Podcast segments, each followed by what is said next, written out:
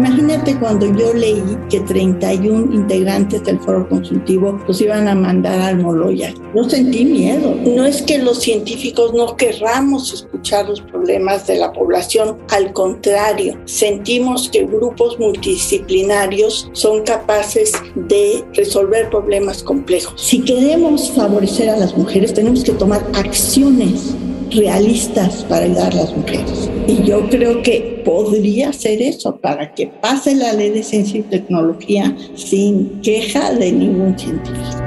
El país. Porque estoy convencida de que debemos hablar de ello mucho más de lo que hemos hecho. Presenta Al habla con Barkentin. Las acusaciones eran peculado y uso de recursos de procedencia ilícita que venían de CONACYT y delincuencia organizada, imagínense, o sea, pues somos un grupo de varios de, de los 31 somos investigadores, otros son funcionarios, trabajan en instituciones de distinto tipo, habemos dos de la UAM, dos de la UNAM, dos del POLI, de muchos centros públicos de investigación. Y entonces a fines de agosto fue que nos vinimos a enterar de que había sucedido eso el 24 y el el 25 de agosto, si el juez hubiera dicho otra cosa, nos hubieran venido a buscar y estaríamos hoy en, en cárceles de alta seguridad, ¿no? La Fiscalía General de la República, aquí en México, busca penas de hasta 40 años de cárcel para 31 académicos denunciados por el Consejo Nacional de Ciencia y Tecnología por supuestos malos manejos de recursos públicos. Pero además pide que sean recluidos en un penal de máxima seguridad y que se les detenga de inmediato para evitar que destruyan evidencia o se den a la fuga. El gobierno contra un grupo de científicos, contra un grupo de académicos. Esto ha sido realmente un escándalo en México.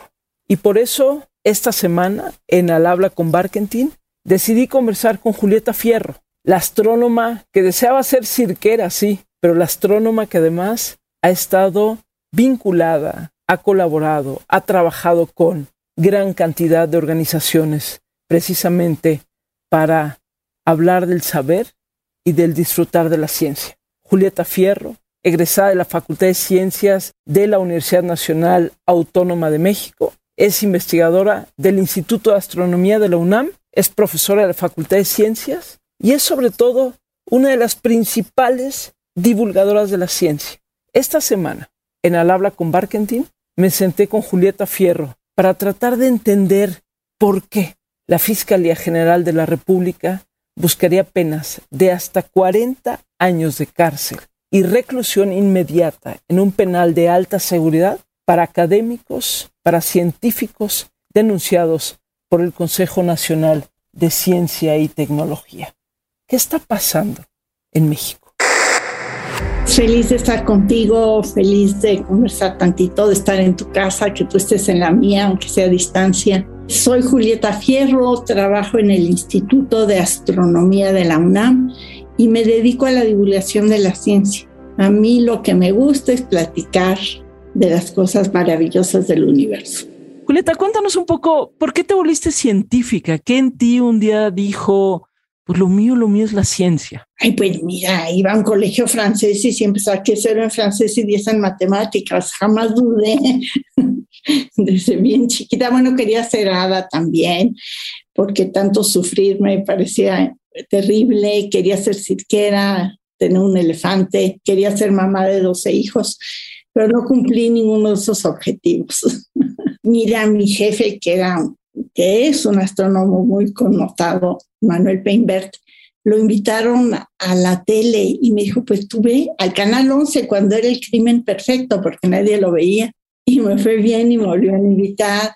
Y luego lo invitaron a escribir un libro y me dijo, escríbelo tú. Y lo escribí y me fue bien y me volvieron a invitar. Y después me invitaron a una conferencia y fui y me fue bien y me volvieron a invitar. Entonces, pues yo dije, este es mi mundo, caramba. El programa de este curso de astronomía general pues toca los temas más comunes de la astronomía. Por supuesto, también hablaremos del origen y de la evolución del universo. Estamos viviendo en México un momento, digamos, complicado en materia de ciencia y tecnología, de política de ciencia y tecnología. Y en estos últimos días hemos visto una embestida brutal desde la Fiscalía General de la República en México en contra, sobre todo, de 31 científicos investigadores, académicos, en su momento también algunos funcionarios del Consejo Nacional de Ciencia y Tecnología, en donde se les acusa de algo muy grave, se les acusa incluso de crimen organizado y en la orden de aprehensión que se ha buscado girar en contra de ellos, se busca incluso que vayan a una cárcel de alta seguridad. Yo no recuerdo un episodio así y a mí me gustaría platicar un poquito contigo de ¿Qué es este foro consultivo de ciencia y tecnología que tanto está siendo analizado, criticado y golpeado en estos momentos, Julieta? Quiero antes de eso explicarte dónde veo la raíz del problema.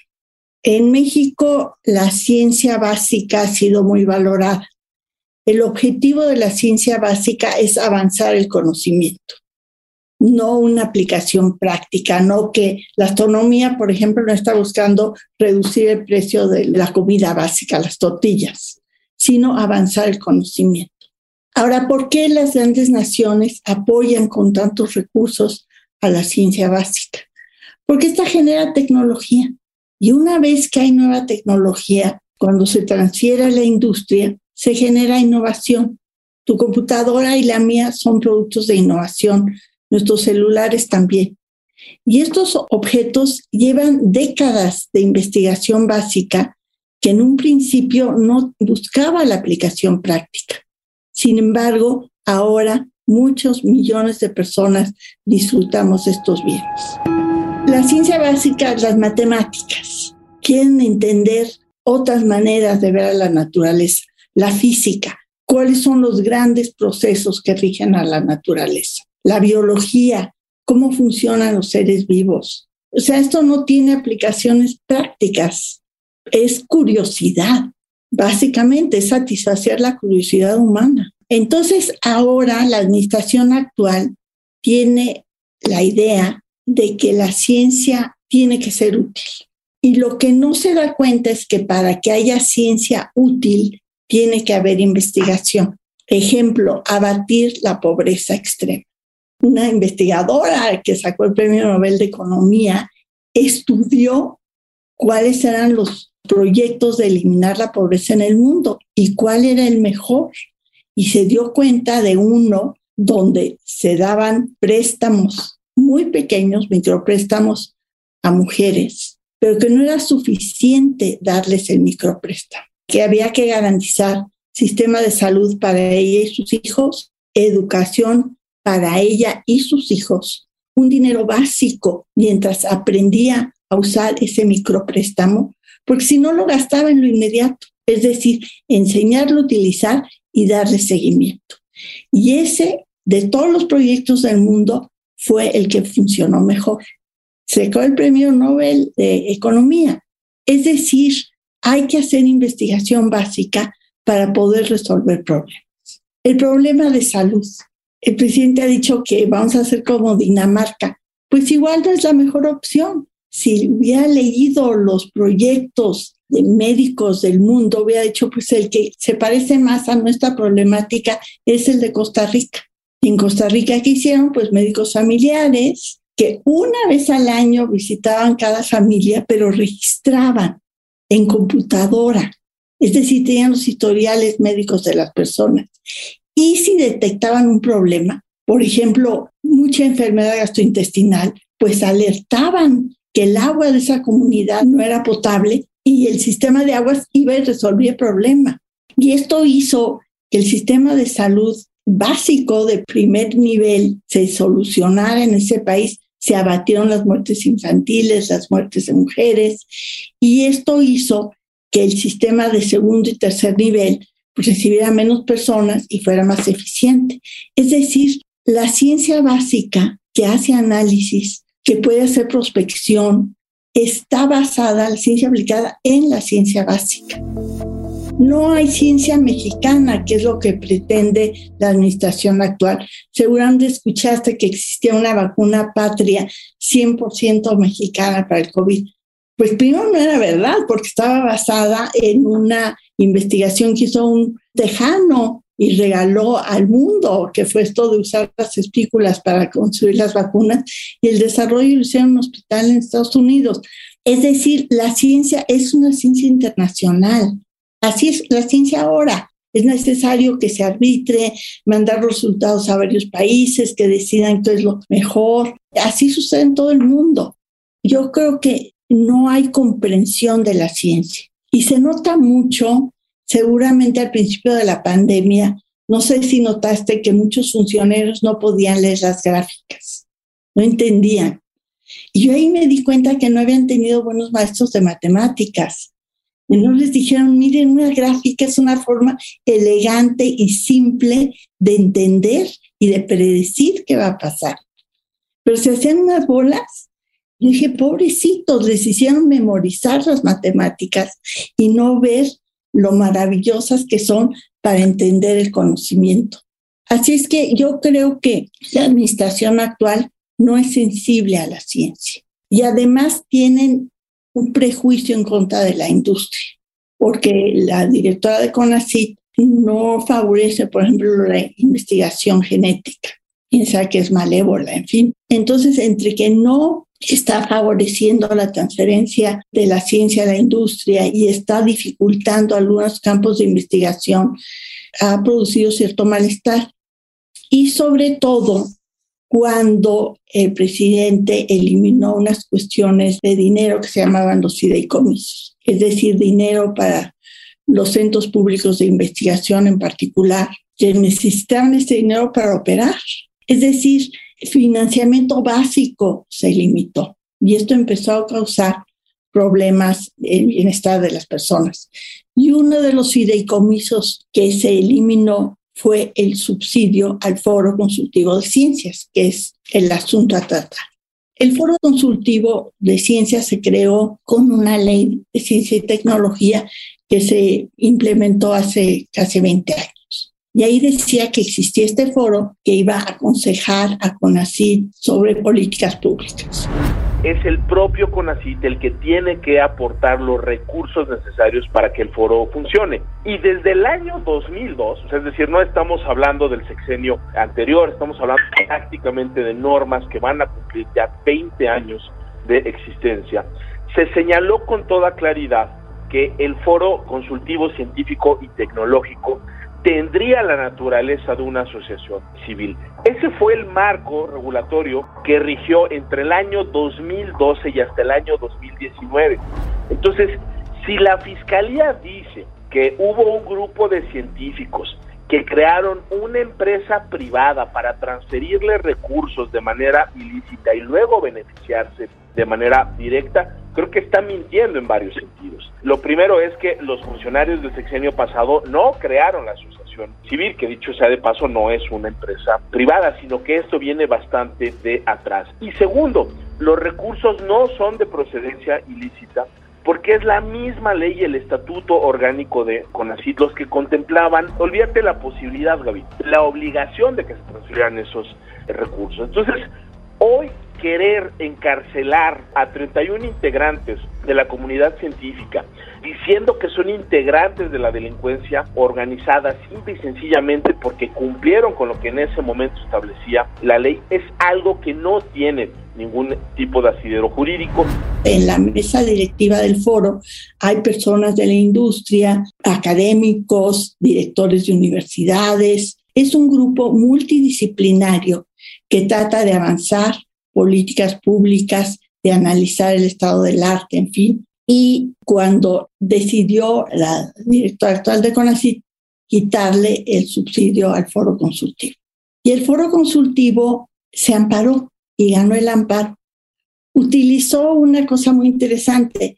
En la ley dice el foro consultivo y el foro consultivo que se creó se llama Foro Consultivo AC. Entonces usaron la excusa de que era una asociación civil para retirarle los recursos, pero para decir que todos los anteriores también habían sido ilegales. Pero estuvo operando 20 años. Yo he ido a nombre de la Academia de la Lengua, porque también las academias están representadas ahí, hay una silla, y por eso yo he ido, porque soy académica de la lengua, pero pues como soy científica, es interesante para, muy interesante para mí y pues saber lo que se está haciendo ahí. Por ejemplo, vinieron cuando iban a hacer el tren Maya, nos vinieron a consultar qué, qué se podía hacer, a dar ideas, lluvias de ideas. Es decir, es un foro propositivo interesante. Y yo creo que este retiro de los fondos fue cuando estaba la doctora Julia Tagüeña, de directora del foro. Ella antes había sido funcionaria de CONACYT, la jefa de investigación de CONACYT. Y, y ella pues se amparó. Y entonces ganó el amparo y que ahí pues hubo cierto disgusto de este asunto y por eso ahora está acusando al foro. Que es una lástima porque pues son investigadores, gente comprometida, rectores de universidades, imagínate. Yo no vine a apoyar el primer gobierno de la Cuarta Transformación, a acusar absolutamente a nadie. Nosotros no somos entidades que estamos ni capacitadas, ni con atribución, ni tenemos la responsabilidad. Nadie, absolutamente nadie está por encima de la ley. Y si los y las científicas, los y las funcionarias del Foro Consultivo Científico y Tecnológico cometieron algún ilícito, que se les castigue. Pero calificarlos de crimen organizados, amenazarlos con ser recluidos en un penal de alta seguridad, me parece que sí debería prender las alertas. ¿Qué está pasando en México? ¿Quiénes y por qué son acusados? ¿De parte de quién son acusados? ¿Qué se pretende con estas acusaciones? Por eso, esta semana, en Al con Barkentin, nos detuvimos tantito a hablar de la ciencia y solamente a poner una pausa en la estridencia que está caracterizando el debate nacional. ¿Cómo se vincula el tema de la nueva ley de ciencia y tecnología con esta acusación en contra de quienes integraban, digamos, el foro consultivo de ciencia y tecnología, desde tu lectura, Julieta? Si tú satanizas a un grupo de investigadores conocidos, de funcionarios conocidos, y los asustas a ese nivel. Imagínate cuando yo leí que 31 integrantes del foro consultivo los iban a mandar al Moloya. ¿Tú cómo crees que se me hizo el estómago? Y la cabeza. ¿Y tú crees que yo pude dormir esa noche? hasta que no vi la lista, bueno, sentí horrible porque conozco a muchas de esas personas. He trabajado con ellas muchas veces. Sentí alivio, pero también sentí desesperación.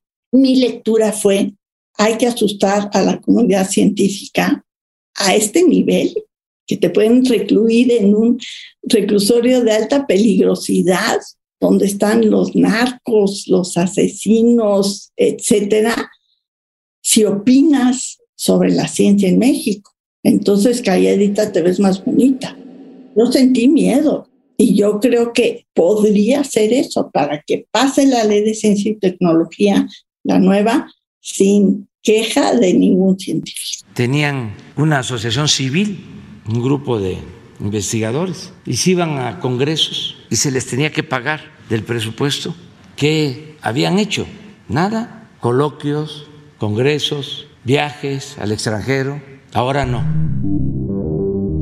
Julieta, ya veremos qué sucede, ya veremos si la Fiscalía General de la República, que por tercera ocasión va a buscar que si se giren las órdenes de aprehensión en contra de estas 31 personas, yo esperaría que no. Yo no estoy diciendo que no se investigue si hubo malversación de fondos y si sale lo que salga, pues que se castigue, ¿no? Pero de esto a hablar de crimen organizado y de llevarlos al Moloya, me parece un golpe brutal, digamos, a un intestino fundamental para una nación como puede ser la ciencia y la tecnología.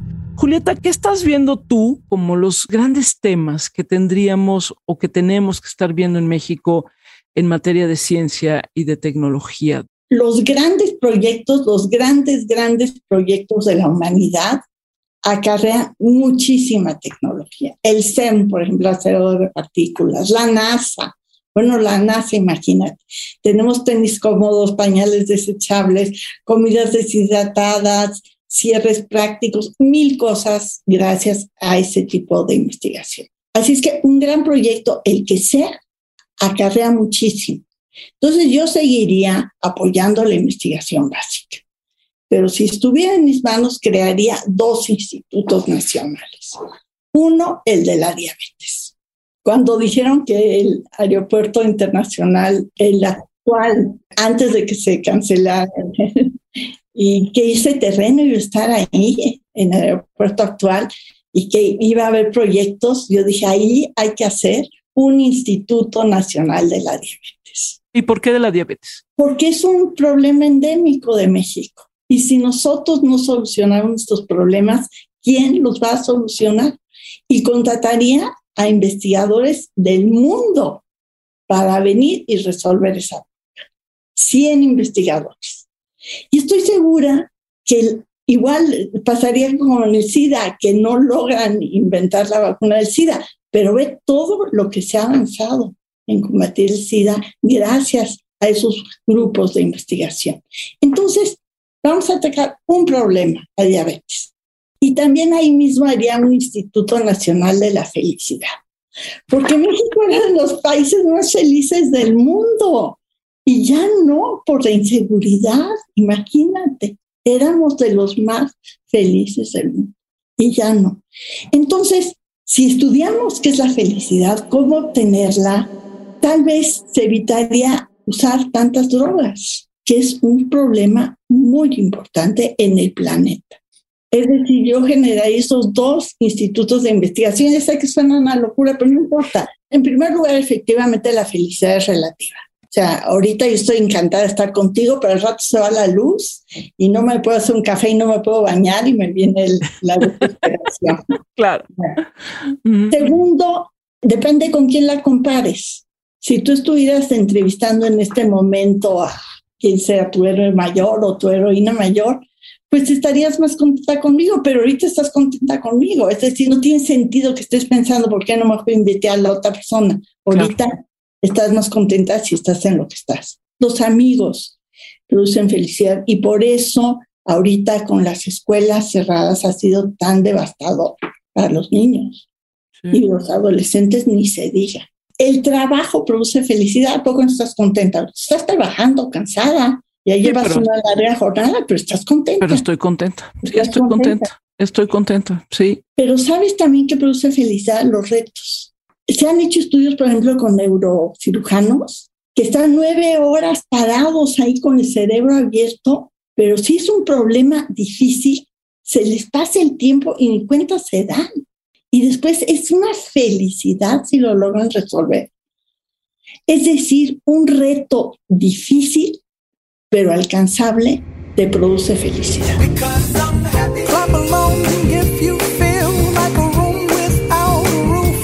Y Julieta, me gustaría también, para ir cerrando esta conversación maravillosa, me gustaría una reflexión tuya sobre las generaciones que vienen. ¿Cómo estás viendo estas nuevas generaciones que pues ahí están ¿no? y empiezan a hacer cosas? Mira, yo creo que hacen falta mujeres en la ciencia porque hay problemas que no se han atacado de la ciencia, simplemente porque no se les ocurre a los hombres, no es que sean mala onda. ¿Cómo qué? Ejemplo, los dolores menstruales, las pruebas de cáncer de mama, son cómodas Son horribles, horribles. Bueno, ¿quién crees que las inventó? Hay que poner mujeres en la ciencia. Por ejemplo, en la nueva ley de ciencia y tecnología se desdobla el idioma, pero eso sensibiliza el problema de género, no resuelve el problema. ¿Qué hacemos para que haya más mujeres en la ciencia? Pues ayudarlas. Quieren tener hijos cuando son jóvenes, tienen razón. ¿Por qué no van a poderse sustraer una temporada pequeña de la vida académica o económica para tener a sus hijos en paz sin el estrés del doctorado y los hijos y la casa y además tengo que ir al gimnasio y hacer trencitas. No, no, no. A ver, disfrute a sus hijos, gócelos, libre de estrés y después retome su actividad. ¿Por qué no tenemos becas para que las mujeres puedan hacer eso? Guarderías cómodas cerca de los trabajos, porque yo he visto muchas universidades norteamericanas donde hay investigadoras, está la guardería ahí, o en los hospitales norteamericanos. Es decir, si queremos favorecer a las mujeres, tenemos que tomar acciones realistas para ayudar a las mujeres. Julieta, para cerrar, ¿Con qué te quedas del momento que estamos viviendo? ¿Cuál es tu preocupación principal del momento que vivimos en cuanto a esto lo que hemos estado hablando, esta agresión en contra de científicos, de mujeres y de hombres de ciencia? ¿Qué te preocupa más? Pues lo mismo que me preocupaba de niña, ver tanta injusticia. Me imaginaría que el Poder Judicial se está abocando a buscar, investigar dónde están los grandes delitos en este país y cómo controlarlos, cómo resolverlos, cómo castigar a quienes están haciendo un daño enorme a la nación. Pero si se usa este poder para satanizar a personas pues, comunes y corrientes, si hubieran cometido algún delito, estoy de acuerdo contigo, tienen que pagarlo. Pero acusarlas de esta manera me parece pues un sadismo inmerecido. Si el juez hubiera dicho otra cosa, nos hubieran venido a buscar y estaríamos hoy en, en cárceles de alta seguridad, ¿no? ¿Qué aprendiste en la pandemia en los momentos como de mayor encierro? A mí que siempre que hablo contigo me encanta siempre pensar que hay un cielo allá arriba y que hay que voltearlo a ver. ¿Qué hiciste en estos meses más de encierro, Julieta, que no habías hecho antes, por ejemplo? Yo soy como tú, las matemáticas me encantan desde niña. Y cuando estoy deprimida, agarro algún libro de matemáticas recreativas y veo la mente humana y digo, wow, cómo fue estar triste. Bueno, estoy tratando de aprender a tocar el piano, soy malicísima, pero es además parte del reto de la vida, de comprobar que efectivamente se asumen retos muy difíciles, pero no imposible, puedes medio tocar así, tin, tin, tin. Los changuitos todavía no me salen, pero el equivalente tal vez sí. Usar estos medios, yo he viajado más ahora que nunca, supongo que tú también. Julieta, querida, gracias por estas palabras y vamos a seguirle dando, vamos a seguir hablando de estos temas y gracias en verdad por ser una gran divulgadora de la ciencia y gracias por enamorarnos de todo lo que pasa. Te mando un fuerte abrazo. Gracias por invitarme y ojalá volvamos un día a hablar. Vas a ver que sí. del universo, porque guarda cosas extraordinarias. Hay cosas extraordinarias allá arriba. Siempre que volteo a ver, digo, algo de allá arriba le estará entusiasmando a Julieta. Gracias, querida. Un abrazote. Gracias, adiós. Que la vida te trate bien.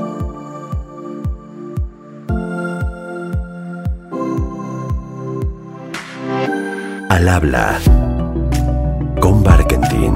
Cada semana una nueva conversación. Barkentin. El país presentó.